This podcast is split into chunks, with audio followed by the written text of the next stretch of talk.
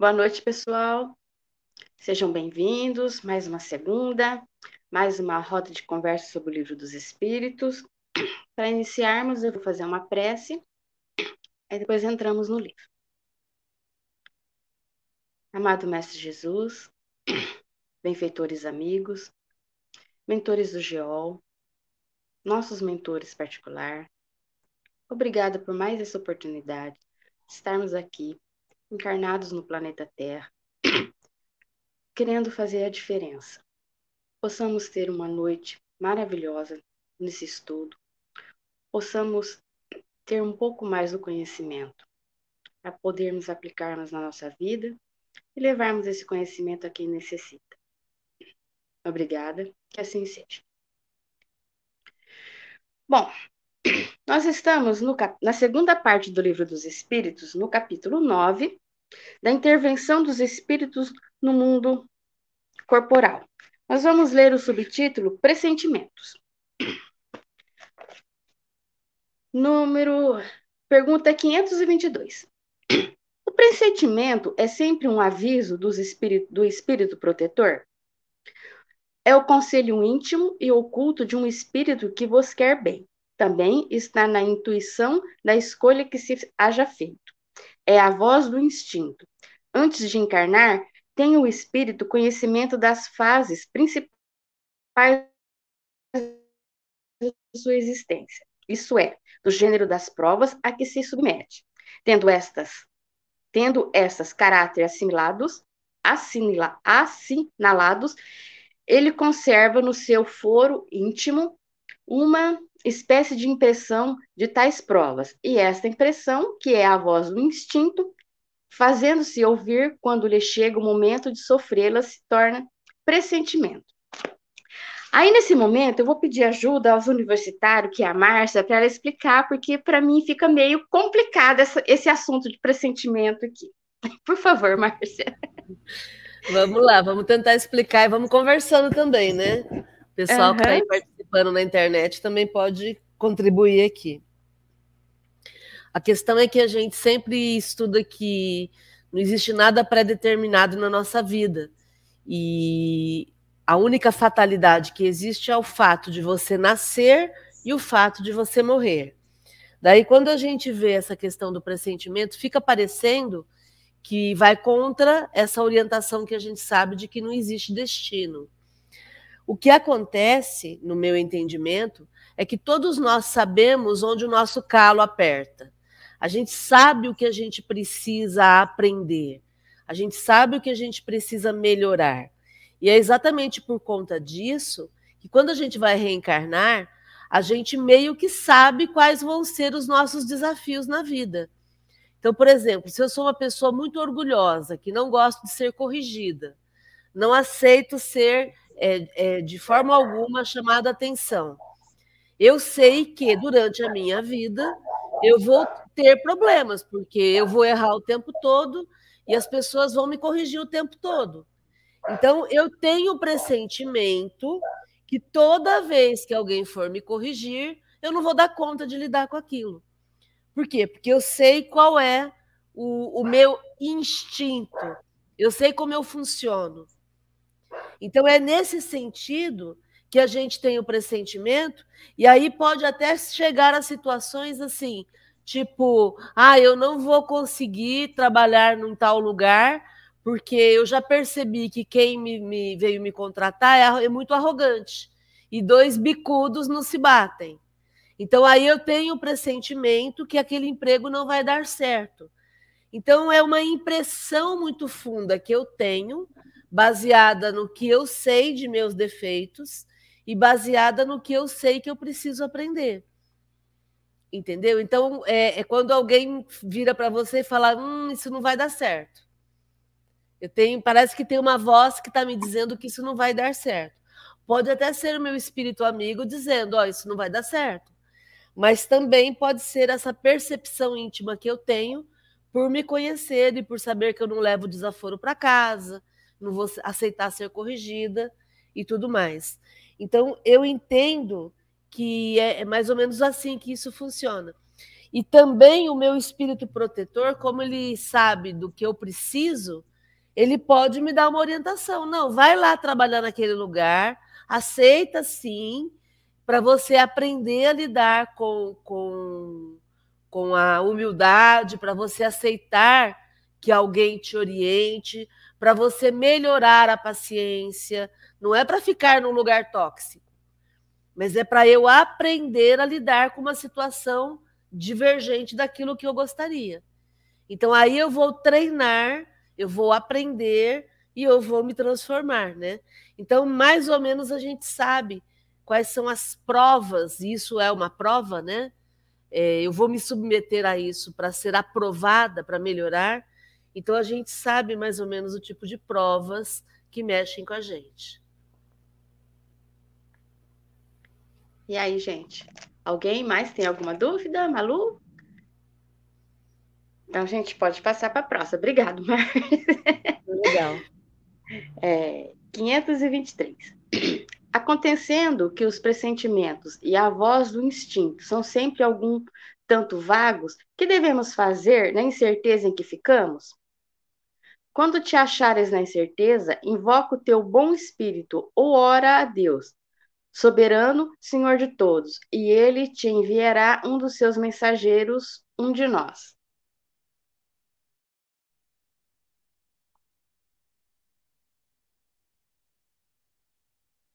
Ah, não, não- quando a gente está em dúvida de alguma coisa, ele fala que para a gente fazer uma oração para o nosso mentor para ter uma intuição, né? E é legal isso, porque é... é como se você conversasse com o teu mentor. A gente tem que ter essa, essa afinidade e essa liberdade, né, Rê? É. De, de pedir ajuda. Porque, como nós vemos aqui no, nas, nos números atrás, ele está sempre do seu lado, ele está sempre te intuindo.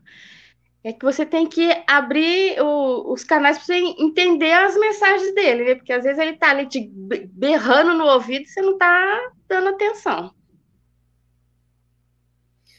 Muito bom. E eu achei interessante que ele fala: invoca o teu mentor ou ora a Deus que alguém vai te ajudar. Quer dizer, às vezes o, o mentor, naquele momento, ele não pode estar tá, é, é, socorrendo, resolvendo, mas sempre vai ter amparo.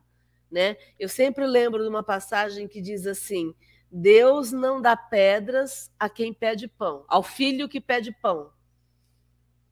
Né? Então, é bem assim. Se a gente está pedindo algum tipo de auxílio, de ajuda, a gente vai receber essa ajuda. A gente só precisa ter a, a, a atitude de buscar essa ajuda. Né? E entender quando é, essa ajuda está chegando, né? Porque às vezes a ajuda está ali do teu lado e você não está entendendo. Você não está percebendo. Sim, é verdade. Alguém mais quer fazer algum comentário? Então vamos ler a próxima. Eu, eu tô lendo todas agora, porque a Márcia tá me ajudando a responder, porque esse parte aqui é meia. Eu, eu, me, eu me sinto meia deslocada para explicar. 524. Os avisos dos espíritos protetores objetivam unicamente o nosso procedimento moral ou também o proceder que devamos adotar nos assuntos da vida particular? Tudo, eles se, esfor se esforçam para que vivais o melhor possível, mas quase sempre tapais os ouvidos ao avisos salutares e vos tornais desgraçados por culpa vossa. Comentário de Kardec. Os espíritos protetores nos ajudam com seus conselhos mediante a voz da consci consciência que fazem ressoar em nosso íntimo. Como, porém, nem sempre ligamos a isso a devida importância, outros conselhos mais diretos eles nos dão, servindo-se das pessoas que nos cercam.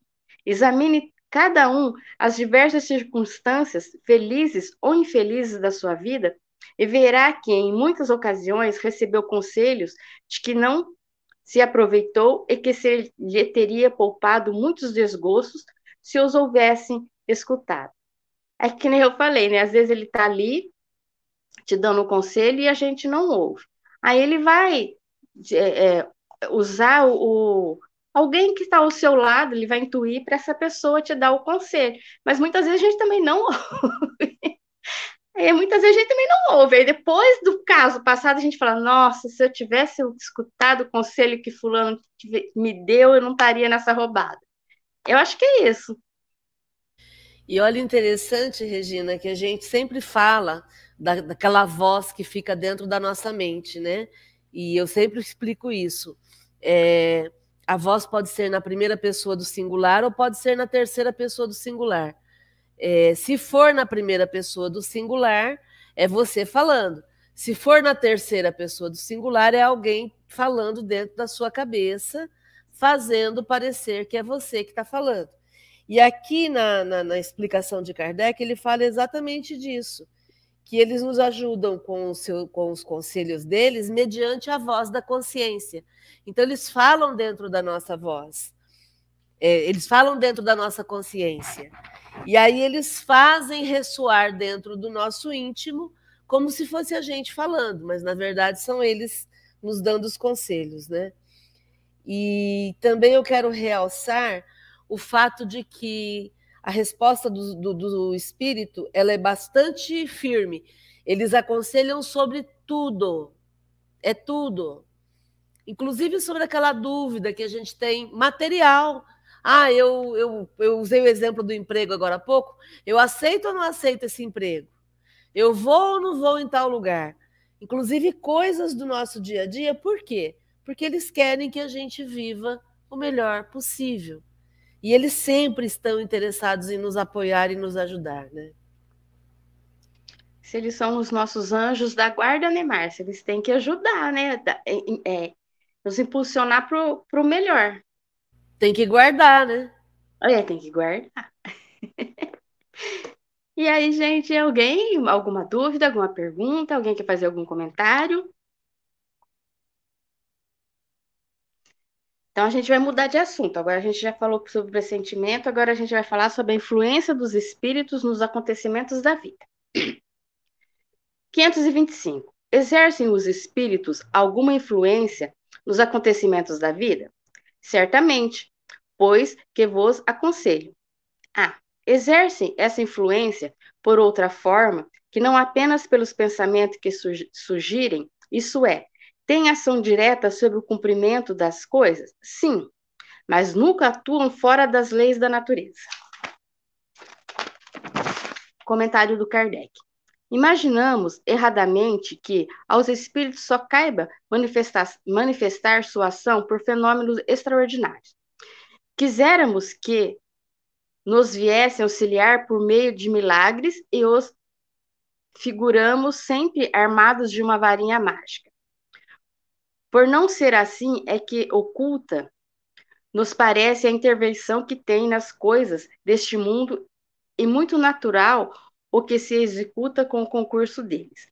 Assim é que, provocando, por exemplo, um encontro de duas pessoas que suporão encontrar-se por acaso, inspirando a alguém a ideia que passa por determinado lugar, chamando-lhe a atenção para certo ponto. Se disso resulta o que tenham em vista, eles obram de tal maneira que o homem, crente de que obedece a um impulso próprio, conserva sempre o seu livre-arbítrio. Bom, então ele exerce influência na nossa vida? Sim. Aí ele fala assim, mas essa influência é só de forma do pensamento ou de outras formas? Ele fala que sim, mas eles não vão nunca derrogar lei, as leis da natureza.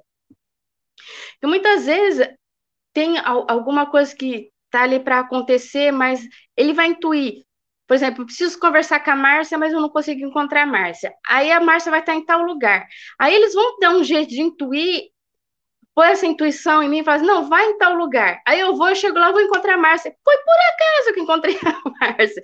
Mas não é que foi eles intuíram, vai lá, que lá você vai conseguir encontrá-la, se eu não estou conseguindo encontrar de outro jeito. E assim em outros casos, não só esse encontro, alguma coisa que a gente precisa resolver, que a gente não consegue, a gente precisa de um auxílio de uma pessoa, e aí de repente o telefone toca é essa pessoa querendo falar com você, aí você já aproveita e pergunta sobre aquele assunto. É sobre, tudo intuição que eles vão pondo para para ter um acesso a isso que a gente está precisando. Mas eles nunca vão derrogar a lei da natureza. Ele vai, ele vai pôr aquela intuição na pessoa, liga para a Regina que ela precisa de você. Mas a pessoa vai ligar se ela quiser. Eles não vão forçar. E, e vai naturalmente. É isso, né, Márcia? É, e aí a gente fala assim: é, fazer o universo conspirar a seu favor. Porque, como você está bem intencionada e você quer resolver alguma coisa, você toma a atitude e aí eles fazem parecer que foi você que tomou atitude, como você colocou, né? É, uhum. é algo muito natural, né? E fica parecendo que, que você fez da sua cabeça. Você usou o seu livre-arbítrio, né? Ô, Márcia, aí aqui inclui, por exemplo, em algum, quando acontece acidentes, que a pessoa tinha, por exemplo, uh, comprado a passagem para aquele avião, mas aconteceu tanta coisa que ela perdeu o voo e aquele avião caiu. Também pode ter sido essa intuição do espírito para se atrasar, não entrar no avião, ou não? Pode não pode, porque e quem entrou no avião? Também foi não, intuído para entrar? É. não, mas assim, eu peguei assim, para ter uma ideia. Sim, é, se, se a gente for levar ao pé da letra, é, cada caso é um caso, Regina, eu é. entendo dessa forma. Sempre vai acontecer o que é melhor para você, uhum. entendeu? É... Ah, mas então fulano tinha que morrer? Não, não sei. Não. não. tem como eu, que não sou fulano, avaliar isso. Nós temos vários casos. Eu me lembro quando aconteceu o World Trade Center, é... teve uma senhora que até foi noticiado isso. Ela escapou do World Trade Center, desceu não sei quantos andares a pé, e um mês depois ela morreu num acidente de avião. Né? E, e aí você fica pensando, nossa, mas e aí, né? E aí que eu não sei, de repente ela teve mais um mês de vida e nesse um mês de vida ela tomou resolveu uns assuntos, resolveu alguns assuntos, sei lá. Por isso que cada ah, caso é um caso e não dá para a gente dizer o que é certo ou o que é errado. É, é, é a história daquele espírito, entendeu? Então não, não dá para comparar um com o outro. Por isso uhum. as pessoas às vezes falam assim: ah, graças a Deus o meu filho escapou. Tá, e a, e a outra mãe que o filho não escapou? Também foi graças a Deus? Quer dizer, não é. Cada caso é um caso, cada um tem uma história, cada um tem uma necessidade. Não dá para a gente ficar comparando pessoas com outras pessoas. A gente pode só comparar a gente com a gente mesmo. Então, se eu tiver uma situação em que eu é, consigo mais um dia de vida aqui na Terra, isso vai ser bom para mim. E se também, em vez de, de ter mais um dia, tem o caso do Augusto César, que a gente sempre fala, né? O Augusto César, no livro Presença de Luz, era para ele ter desencarnado. Ele sofreu um, ele fez um, mergulho no, no, no, litoral, bateu numa pedra e aí ele ficou tetraplégico. E aí ele acabou fazendo alguns tratamentos, mas desencarnou. E aí, passados 12 anos, se não me engano, faz, faz muito tempo que eu li esse livro, mas se não me engano, passaram-se 12 anos, e aí os espíritos fizeram uma festa para o Augusto César no plano espiritual, e ele quis saber por quê. E aí disseram para ele que é porque naquele dia ele teria que desencarnar. E aí ele ficou muito bravo, né? Peraí, quer dizer que era para eu ter vivido mais 12 anos e vocês me tiraram antes do tempo do corpo? Como assim? E aí os espíritos foram dizer para ele, e ele reclamava sobre isso, né? Eu era um rapaz tão bom, tão prestativo, eu era um bom filho, um bom irmão. É, ele era um atleta, ele, ele nadava na equipe do, de natação do, do, do estado de São Paulo, é, competia, né? E ele falou: e por que, que eu morri então, se eu era uma pessoa tão boa?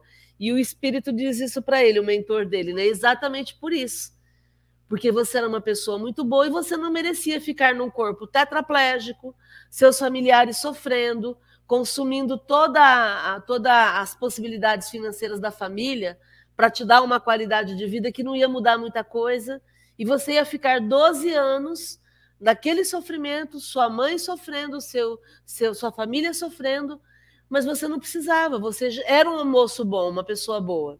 e por isso você mereceu desencarnar antes. Então, quer dizer, cada caso é um caso.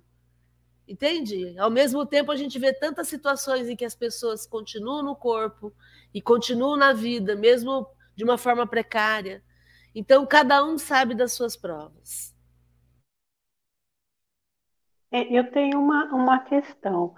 Toda vez que fala desse é, graças a Deus eu fiquei, graças a Deus eu fiquei de salvar, eu fico pensando, não seria também graças a Deus que aquela pessoa pegou, é, como vocês estão falando, né? Cada caso é um caso. Então, a gente só fala graças a Deus pensando é, no que é bom, no que a gente vê que é bom. Graças a Deus o meu filho se salvou.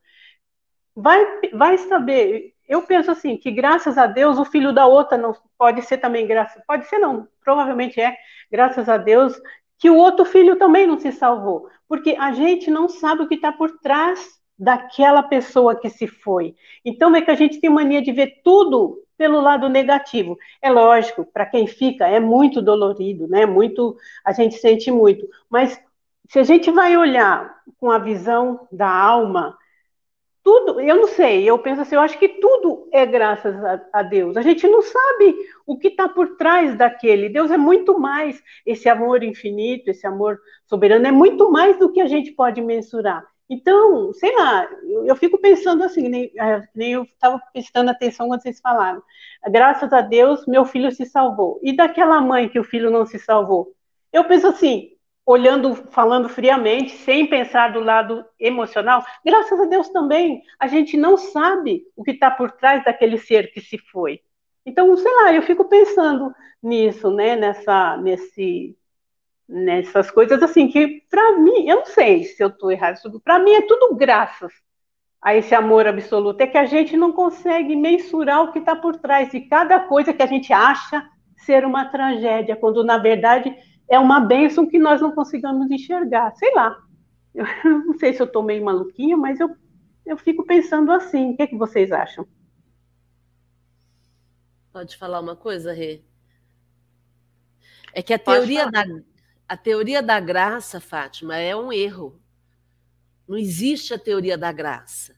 É, porque quando você fala na teoria da graça, você está dizendo que Deus deu de graça alguma coisa para alguém. E por que, que não deu para o outro?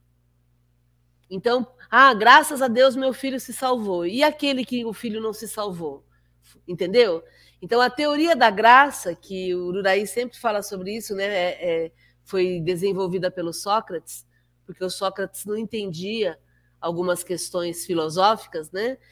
É, a teoria da graça é um erro, não existe a teoria da graça, porque nada é de graça, tudo é conquista, tudo é o seu esforço que, que, que alcança. Entendeu? Então, por isso é que a gente, tanto é que as pessoas elas evitam falar a palavra desgraçado. A palavra des, desgraçado em algumas religiões é uma palavra amaldiçoada. O pessoal fala, ai, bate na boca, não fala isso não. Por quê? Porque acreditam que as coisas vêm de graça. Não, não vem de graça. As coisas são conquista. A tua evolução espiritual é conquista, a tua paciência é conquista, a tua capacidade de falar em público é, é, é conquista, o, o, amor com que você se dedica a alguém que você está ouvindo ou atendendo, numa, num espírito que você está recebendo, é conquista. Então, nada disso é de graça, não cai nada de graça no nosso colo. Então, é, é que a gente tem alguns hábitos linguísticos errados. Ai, se Deus quiser. Não, Deus sempre quer. Quantas vezes nós corrigimos? Era só o que faltava Deus não querer. Deus não desejar o bem para alguém. Entende? Então não é se Deus quiser, não é graças a Deus. Às vezes, quando a gente fala isso, as pessoas falam assim: ai, vocês se acham demais, vocês não estão validando Deus ficam falando que é graças aos meus esforços. Mas é óbvio. Deus já te deu inteligência para você raciocinar, para você fazer suas escolhas e para você conquistar. É, então, esse raciocínio, eu entendi tudo que você falou, agora eu entendi da graça. Então, esse raciocínio seria: por merecimento daquele que estava no avião, ele desencarnou, Deus sabe lá por, por qual motivo? Por merecimento dele, talvez ele tenha desencarnado. Não, não também? Não é Pela história dele, ele desencarnou. Entendi. Entendeu? Entendi. Vamos, Entendi. Supor, vamos supor que ele fosse um serial killer que estava se complicando. Então aí ele é intuído para entrar naquele avião que vai cair e aí ele morre. Por quê? Para interromper o processo criminoso dele, onde ele só vai só está se complicando. Ao mesmo tempo, eu sempre penso nisso, né? A, a, aquela médica que brasileira que morreu no Haiti no terremoto, como é que ela chama? Nossa, um espírito de luz, aquela mulher que inventou a. Arnes, Arnes. Isso, é. ela, ela, inventou o soro caseiro. É, a, a é não sei o que, Arnes, é irmã daquele é, padre. Do, do, do, do, arcebispo, né? Isso, eu esqueci, é não sei o que, Arnes, o nome dela, eu, esqueci, então, eu sei que você está falando. Essa mulher, ela inventou o soro caseiro, quer dizer, uma pediatra brilhante, brilhante, e que fez tanto. Imagina, até hoje as pessoas mais pobres são salvas por conta do soro caseiro que ela disseminou através da pastoral da criança no, no Brasil inteiro. É um espírito de luz. Aí você fica pensando, nossa, ela morreu no, no, no terremoto lá, ela estava trabalhando lá no, de, de, forma social e morreu no terremoto. Meu Deus, o que, que ela fez para merecer isso? Né? De repente, é, você vê, isso foi há tantos anos atrás, eu estou falando aqui do exemplo dela, do soro caseiro que ela fez, do impacto que isso cria. Então é isso, às vezes ela, naquele momento, terminou a função dela aqui, e, e morrer dessa forma, naquela circunstância, faz com que as pessoas se interessem em cuidar das crianças menos favorecidas. Então a gente não sabe quais são os planos de Deus, mas a gente sabe que nada acontece por acaso. Tudo tem um motivo. E a história e tem a ver com a história pessoal de cada um, né? Olha, você vê que coisa. Tanto tempo, tanto tempo eu, eu, martelando isso na minha cabeça. Hoje que eu fui entender esse negócio do graças a Deus. Agora, hoje, você acha? Tanto tempo ouvindo, ouvindo, uma hora de tanto ouvir, uma hora entra, né? Hoje entrou. Falou, Márcia, gratidão. Ô, Márcia, ela criou não só o soro caseiro, né? Ela criou aquela mistura que era para auxiliar as crianças desnutridas, que era para enriquecer a comida, que eu não me lembro o nome agora. Para enriquecer a comida, para salvar as crianças sim. desnutridas. Sim, uma bondade, né? E é. o irmão dela também, né? O irmão dela, quer dizer, imagina, né? Uma família com dois pelo menos dois filhos que fizeram tanto bem em, em, caminhos diferentes, ela na medicina, ele como católico, mas tocando tantas vidas. Então é isso. É por isso é tão importante a gente não ficar pensando nessa vida em si, né? Ah, essa vida é, é a, a é a oportunidade mais importante. Não, essa, essa vida é importante para mim, no momento que eu perder essa vida, eu vou lutar para ter uma outra oportunidade, que aí vai ser o momento mais importante para mim. Então, a importância da gente viver o agora. Não importa se a gente está aqui na Terra ou estamos no plano espiritual.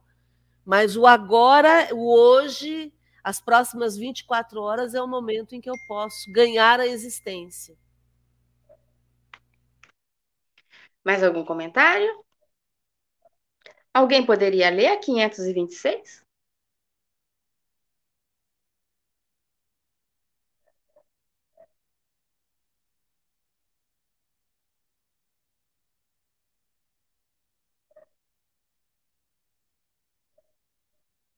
Eu leio, Rê. 526. Tendo como tem ação sobre a matéria, Podem os espíritos provocar certos efeitos com o objetivo de que se dê um acontecimento? Por exemplo, um homem tem que morrer, sobe uma escada, a escada se quebra e ele morre da queda. Foram os espíritos que quebraram a escada para que o destino daquele homem se cumprisse? Aí a resposta dos espíritos. É exato que os espíritos têm ação sobre a matéria mas para cumprimento das leis da natureza, mas para cumprimento das leis da natureza, não para as derrogar, fazendo que em dado momento ocorra um sucesso inesperado e em contrário àquelas leis. No exemplo que figuraste, a escada se quebrou porque se achava podre, ou por não ser bastante forte para suportar o peso de um homem. Se era destino daquele homem perecer de tal maneira, os espíritos lhe inspirariam a ideia de subir a escada em questão, que teria de quebrar-se com seu peso, resultando-lhe daí a morte por um efeito natural, e sem que para isso fosse mister a produção de um milagre. Então a pergunta é: já que os espíritos têm ação sobre a matéria, eles podem é, fazer algum tipo de ação para provocar um acontecimento? Então ele usa esse exemplo: o homem tem que morrer, e aí eles podem quebrar a escada para o homem cair e aí ele morrer na queda? E a, a resposta dos espíritos é que sempre eles vão ter que trabalhar dentro das leis da natureza. Uma escada saudável os espíritos não vão quebrá-la. Eles podem quebrar? Até podem. Mas aí seria alguma coisa é, fora das leis da natureza. Então é muito mais fácil, eh, se aquela pessoa já cumpriu a função dela e ela vai desencarnar, eles podem inspirá-la a subir numa escada que está podre. E aí, naturalmente, com o peso, aquela escada vai cair e o homem vai morrer. E isso é importante para a gente entender que os espíritos não saem à torta e à direita provocando situações. Porque senão, como é que fica a questão da prudência? Ah, eu, eu, eu sou prudente, eu vou entrar na rodovia, eu vejo os pneus, eu, eu, eu calibro os pneus, eu vejo se o carro está bom, se tá, eu faço uma revisão. Quer dizer, se eu tomo todas as medidas para nada acontecer, é porque eu, eu acredito e eu sei que dentro das leis naturais não vai acontecer nada. Agora, se os espíritos pudessem fazer a mudança, e aí como é que faz? Sempre eu vou ter que vou contar com a possibilidade de ser boicotada, né? E aí não é natural. Pelo contrário. Acho não é, é igual nos filmes, né? Nos filmes de terror que isso acontece. Não é igual. Alguém quer fazer mais algum comentário, alguma pergunta? Então, eu vou ler a 527. Eu leio, Rê. Então, lê, Malu, obrigada. O Rê, o Rê, tem só um comentário aqui. É... No YouTube? No YouTube. Eu esqueci do YouTube, gente, desculpa. Deixa eu ver aqui os comentários iniciais. Pessoal falando boa noite. Espera só um pouquinho, deixa eu adicionar o Uraí. Olha, então vamos lá. A Vera Peru se perguntando boa noite a todos. Qual o nome do livro citado pela Márcia? Ai, meu Deus, que livro que eu citei?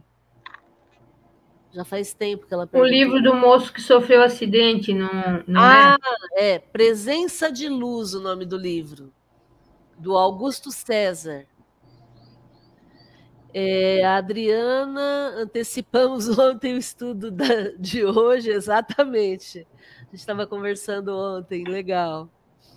A, Zilda, a Helenilda está dizendo que é a Zilda Arnes, que morreu em 2010, foi médica, pediatra e sanitarista. Fundou em 83 a Pastoral da Criança, um programa de ação social da Conferência Nacional dos Bispos do Brasil, exatamente. Zilda Arnes, morreu no, do, no Haiti, no terremoto, né? Muito bom. Legal. É isso, Rê. Posso ler? Malu, você pode ler. Pode. 527. Legal. Tomemos um, tomemos um outro exemplo. Pode? Tomemos um outro exemplo em que o estado normal da matéria não seja relevante. Um homem deve perecer pelo raio. Ele se refugia sob uma árvore, o raio brilha e ele é morto. Os espíritos podem provocar o raio e dirigi-lo sobre ele? É ainda a mesma coisa. O raio explodiu sobre essa árvore nesse momento, porque estava nas leis da natureza que fosse assim. Não foi dirigido propositalmente sobre essa árvore porque o homem estaria debaixo, mas foi inspirado ao homem o pensamento de refugiar-se sobre uma árvore, sobre a qual o raio deveria desabar. A árvore não seria menos atingida por estar ou não o homem debaixo dela.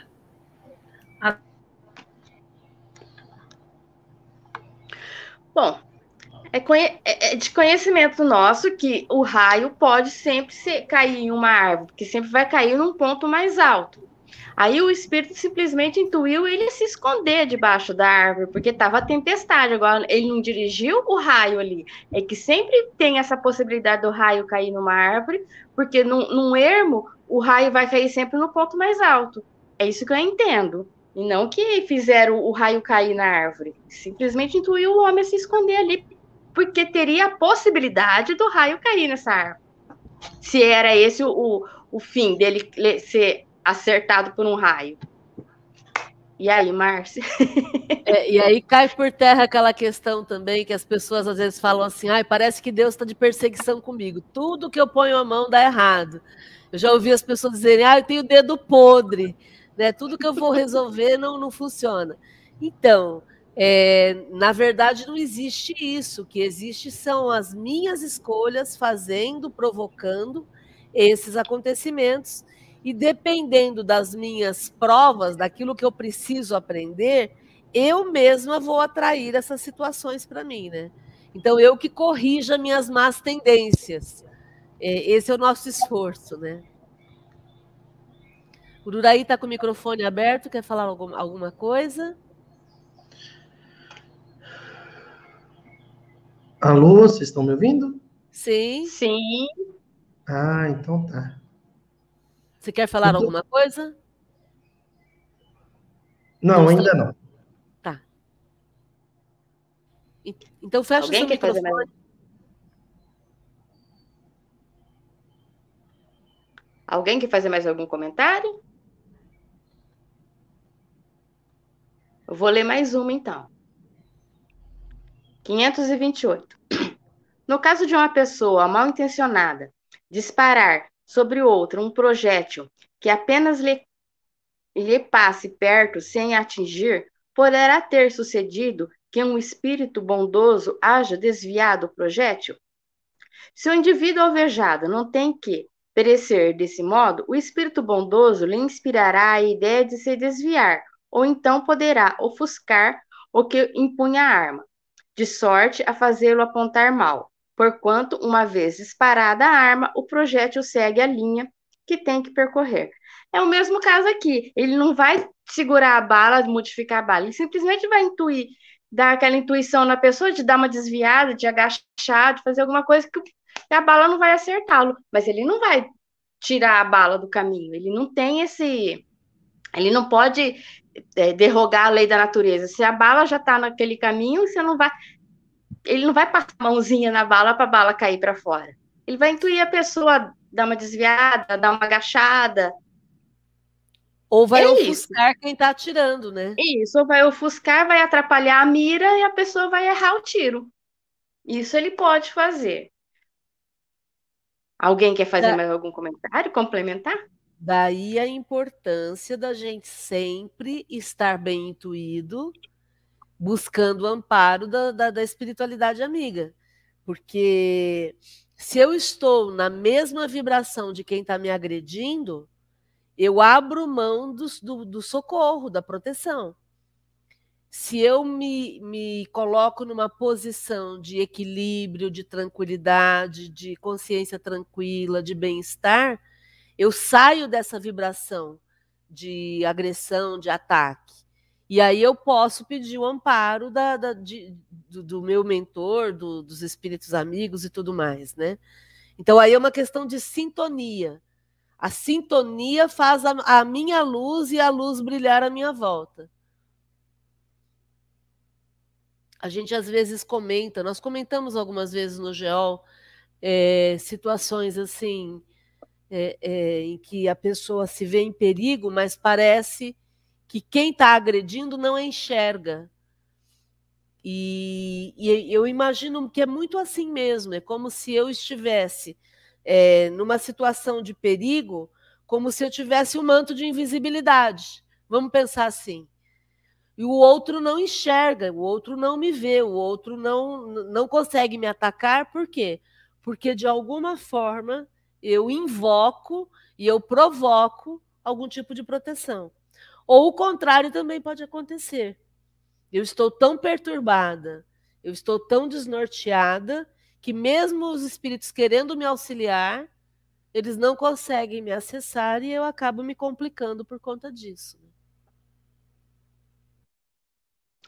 Ô, Márcia, acho que é no livro Nas Fronteiras da Loucura que a moça tá andando num, num beco e dois rapazes iam atacá-la e eles recuam. Aí depois eles falam que eles não a atacaram porque tinha dois seguranças do lado dela, que eram os anjos da guarda. É na Fronteiras da Loucura, né? Eu acho e, que era ela estava em, so, em, sintonia do bem, os, os protetores dela, naquele hora, daquela hora que viu que ela se atacada, fizeram visível para os agressores e eles saíram. É isso que está em sintonia com o bem. Exatamente. Alguém quer fazer mais algum comentário?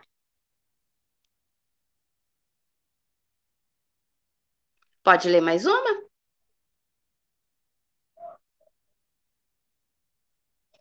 Quinhentos e vinte e nove.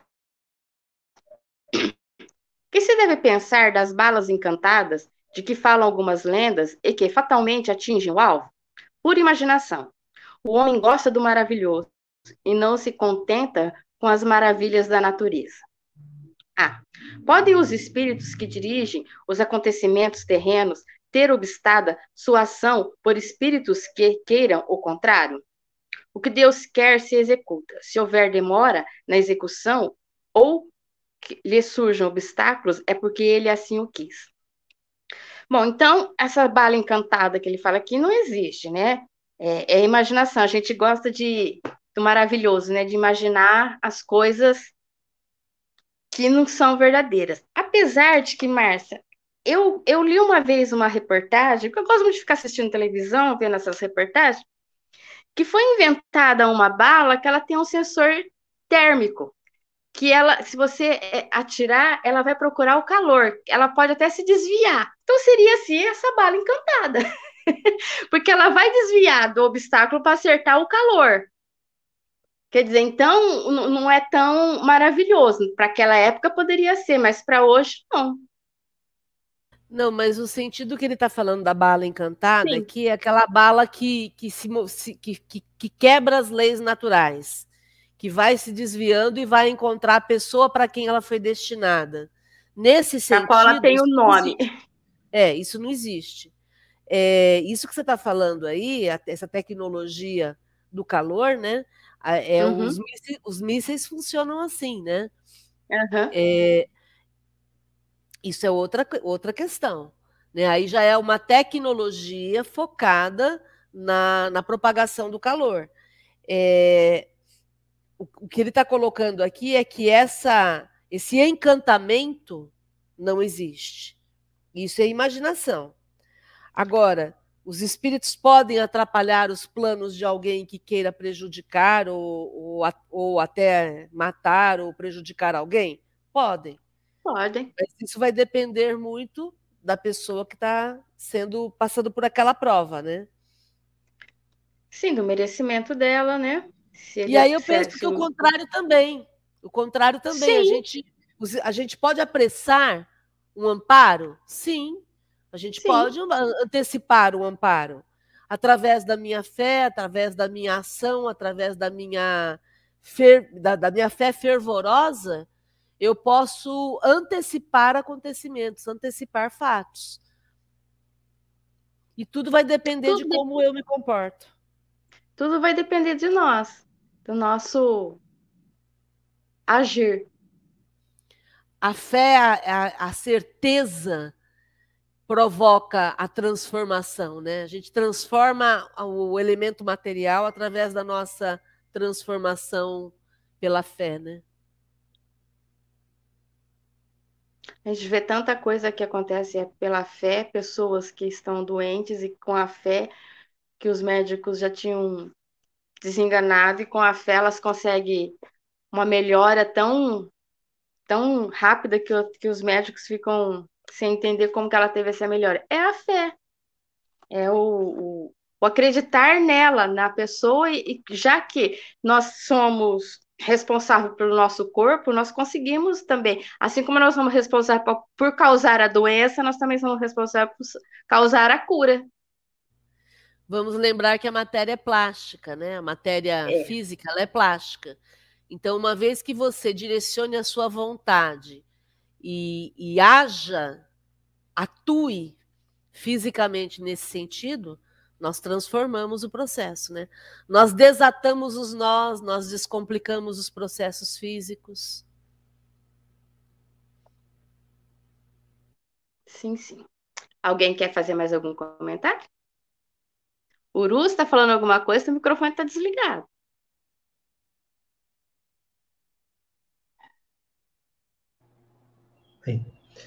É, doutora Márcia, e no caso de bala perdida?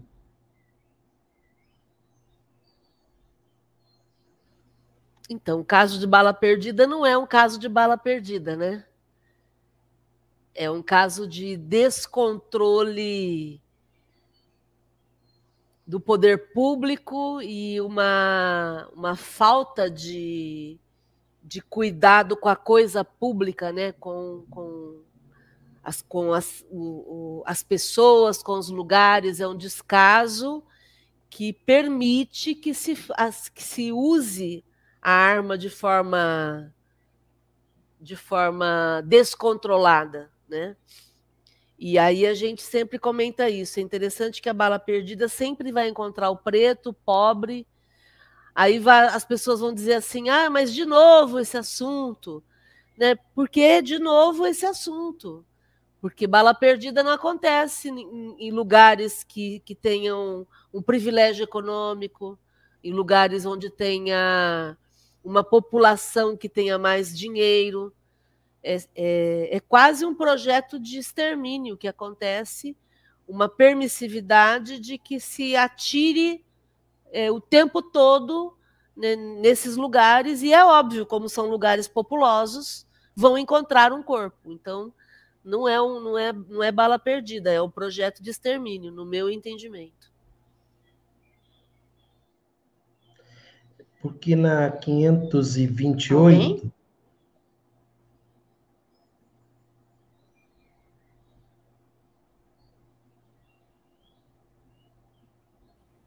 Pode tá falar, pode falar. Tá, na 528. Sim, pode falar. Lá, ele diz lá, no caso de uma pessoa mal intencionada, então vamos supor, um, um militar, vai, um militar miliciano, né? Mal intencionado. Aí ele dispara sobre outro um projétil que vai lhe parecer perto, vai, vai, vai passar por perto sem atingir, poderá ter sucedido com o espírito bondoso haja desviado o projétil?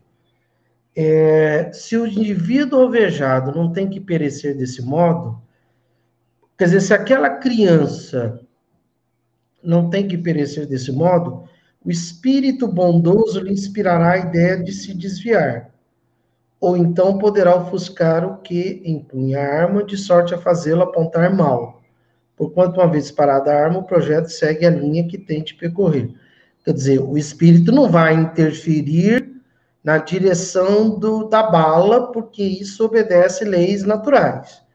Mas o espírito pode inspirar aquela criança de se desviar ou interferir na, no, no, no caso lá de um militar lá que mal intencionado para não para isso para que isso não aconteça. Então, quando acontece, e acontece, né? É, não sei se dá para deduzir o contrário disso, porque existem afirmações que a relação é, é, é recíproca, mas nem sempre é bilateral, mas nem sempre é. Não quer dizer, então, que, que a criança foi atingida porque o espírito bondoso ah, não inspirou a ideia ou a criança não captou a, a, a inspiração. É, eu, eu... Então, além dessa questão social, bom, mas enfim, e aí? Não, eu penso que tem essa questão social e penso que o mal ele precisa acontecer e chegar num nível em que ele cause na gente enjoo, asco. E muitos desses casos acontecem para provocar na gente essa indignação e exigir mudanças. Porque a desigualdade é tão grande que a gente começa a achar normal uma criança morrer com uma bala brincando na frente de casa. Ah, o Rio de Janeiro é assim mesmo. É assim mesmo que as coisas são nas comunidades, nas antigas favelas. É, e aí é, são situações que causam na gente uma indignação tal que a gente começa a exigir que o poder público faça alguma coisa para provocar mudança. É, se fosse, de repente, uma pessoa envolvida no crime, vamos pensar numa pessoa que cometeu crimes que tomou uma bala perdida, que levou uma bala perdida. Aí as pessoas não vão se indignar, porque afinal de contas era um criminoso. Entende? Então tudo isso provoca discussão. Era um criminoso, mas ele deveria ser preso e pagar pelos seus crimes e não ser executado. Entende? Então eu acho que é, é exatamente isso. Nós estamos no momento em que as coisas estão acontecendo e vão continuar acontecendo exatamente para provocar mudanças para provocar esse olhar. Por exemplo, o padre Júlio Lancelotti sendo criticado por distribuir comida para quem está passando fome na rua. Quer dizer, como que uma deputada, como que uma deputada acha normal criticar alguém que está matando a fome? É, ela foi mais longe, né? a deputada Janaína Pascoal. Vamos falar o nome dessa, dessa fascista, né? Dessa, dessa materialista, capitalista e de extrema direita. Ela disse que o padre Lancelotti fica alimentando criminoso. Pois é. Ela foi mais então, longe, não foi apenas pobre, né? Então, como é que a pessoa acha normal fazer um comentário desse? Quer dizer, é disso que a gente está falando. Nós estamos no momento de questionamentos e de mudanças e de posicionamento. E se a gente não estiver do lado de quem está sendo oprimido, a gente vai ser opressor. Não tem outro caminho. Ou, Ou você... se, né, se, se for isento. Isento está do lado do opressor, do mesmo jeito. Se, se, se diante de nós o opressor está oprimindo e a gente se isenta, nós estamos do lado do opressor. Né? Do opressor. Se eu vejo alguém maltratando um animal ou alguém maltratando uma pessoa e eu não e eu fico isenta, eu estou do lado de quem está maltratando. Quer dizer, é esse posicionamento que a gente vai fazer agora, cada vez mais, e, e que vai transformar o mundo que a gente vive. Não dá mais para ficar calado, ficar quieto. Por quê? Porque isso não passa. Eles não cansam, né? Então, então quer dizer, é, é, é isso. Então, nessa questão 528, é, isso que acontece, como você disse, que não é bala perdida, é uma bala com um alvo é, determinado, isso é permitido pela espiritualidade para provocar é, é, a nossa indignação e nós gerarmos mudanças mudanças nas leis sociais. Quer dizer, não cabe a Deus mudar isso. Cabe a nós. Aliás, Kardec fala em revolução, revolução moral e revolução social, né? Cabe nós mudarmos as leis sociais para que elas fiquem cada vez mais de acordo com as leis morais. Né?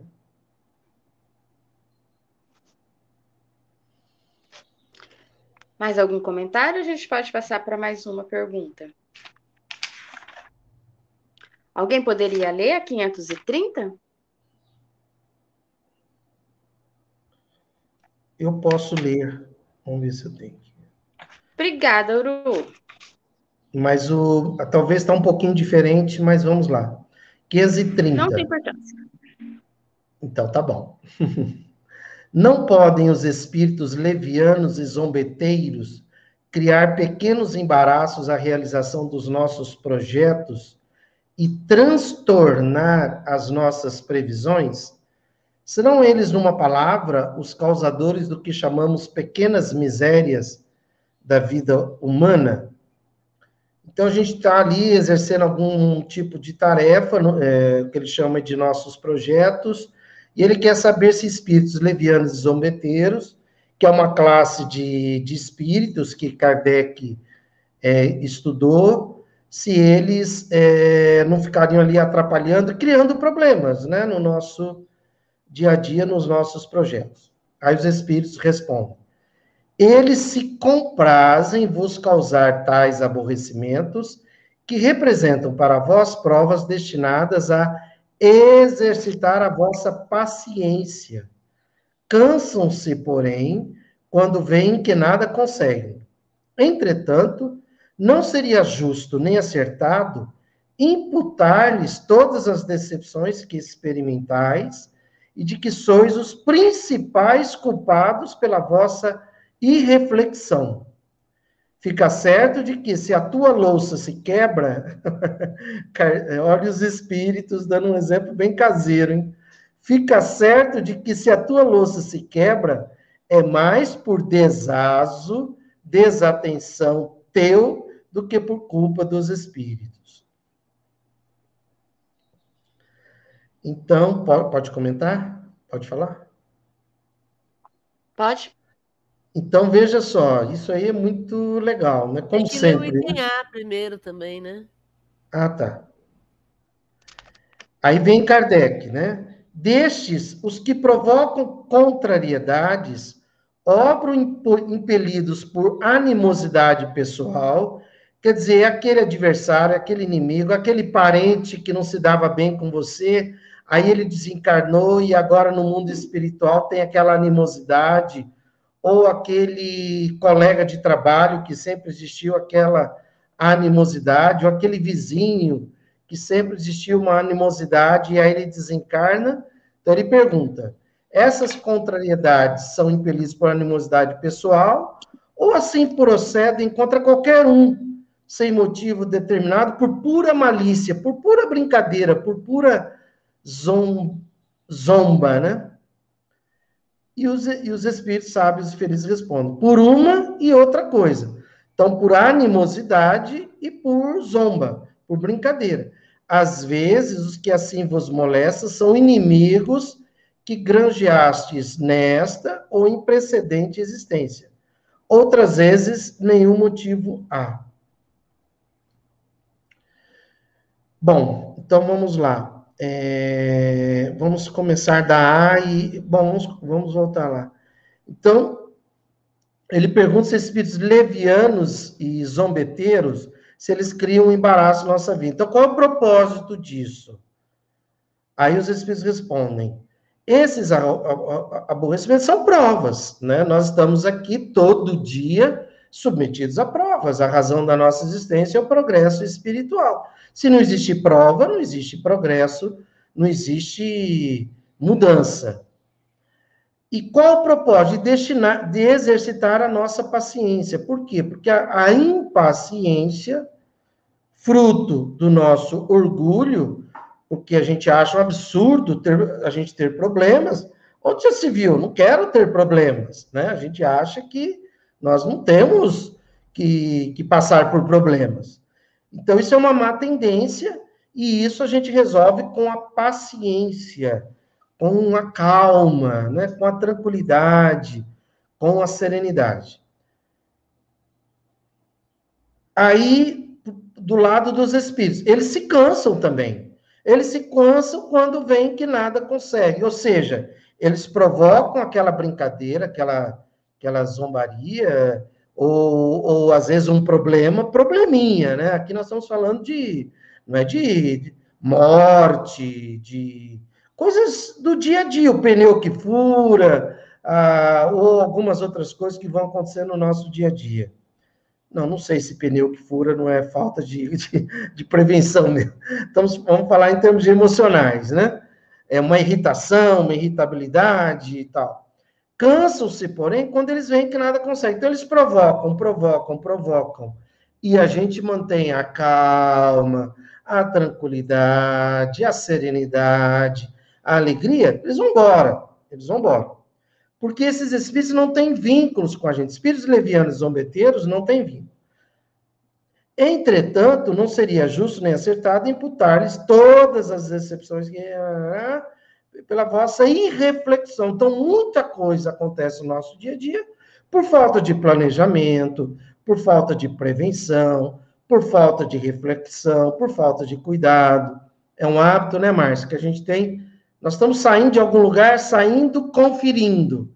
Por quê? Porque aí sai, nossa, esqueci o celular. Nossa, isso aí não é possível. Deve ter sido algum espírito que fez eu esquecer o celular. Não, não. Foi falta de atenção mesmo, foi falta de reflexão. E aí eles usam um, um exemplo bem caseiro, que é aí que é a questão da luz. Aí no item A, Kardec sai de espíritos levianos zombeteiros que não têm nenhum vínculo com a gente. Espíritos levianos zombeteiros não têm vínculo. Aí ele já vai para aqueles que teriam vínculo, que seriam aqueles que teriam uma animosidade pessoal, né? E se não seria por maldade, né? Se não seria por maldade. E ele diz que, sim, pode ser, ou, ou por nenhum motivo, né? por pura malícia. Sim, pode ser por uma animosidade ou sem nenhum motivo. Às vezes, os que assim vos mulheres são inimigos que granjeaste nessa ou em precedente. Então, por isso que cabe a mim e a você nós amarmos a todos, desejarmos aos nossos adversários felicidade, saúde e riqueza, e não entrarmos em sintonia, porque se a gente cria uma inimizade, a gente cria um problema futuro ou alimenta talvez uma, um problema da, da existência passada. Então, por isso, uma forma da gente se desfazer disso é praticando realmente o amor sincero assunto de domingo à tarde, ontem, onde a Adriana e a Dona Elide estavam presentes.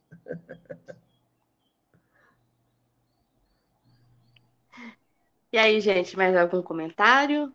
Mais alguma dúvida? Alguém quer falar mais alguma coisa? Concorda, Regina? Concorda, povo. Concorda, Bom, já deu horário. A gente vai encerrar, porque já são nove, nove e três, já deu o horário de uma hora de estudo. Aí a gente volta quarta-feira com o Livro dos Médiuns, com a, com a Márcia coordenando. Agradeço a todos pelo, pela participação. E eu gostaria de pedir se alguém quer fazer a prece de encerramento. E Lídia, você faria a prece para nós?